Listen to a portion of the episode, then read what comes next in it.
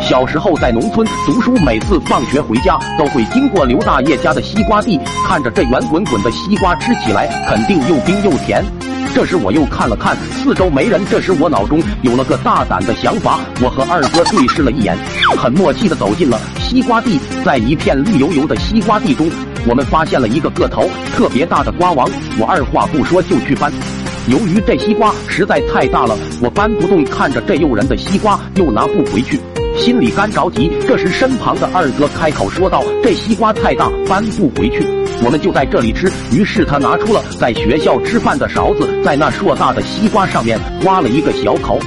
于是我们就用勺子在小口上挖着吃，果然是瓜王，那味道真的是甜。就这样，我和二哥大口大口的吃着，没一会儿我们就吃饱了。看着被掏空的西瓜，又怕被二大爷发现，我心生一计，我站了起来，解开裤子，对着西瓜的小口开始一顿输出。二哥见状也站起来，往小口尿了泼。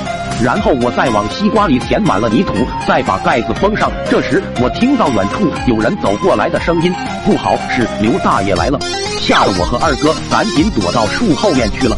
刘大爷二话不说就把那个瓜王给抱走了。直到刘大爷离开后，我和二哥赶紧开溜回家。到了晚上吃饭的时候，看到老妈手里抱着一个西瓜，看着这硕大的西瓜，有种莫名的熟悉感。于是我问老妈：“这西瓜是哪里来的？”老妈说：“这个西瓜是在刘大爷家买的，还特意挑了个个头大的。”我一听是刘大爷家的西瓜，马上就知道这瓜有问题了。但是我又不敢说，一旦说了，肯定免不了要经历一顿混合双打。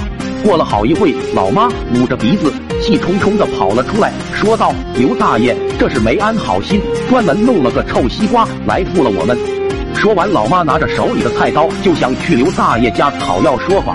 我一看这事情要闹大了，然后把今天做的事情全部说了出来。老爸老妈听完，脸色马上变得阴沉了起来，马上就给我安排了一顿混合双。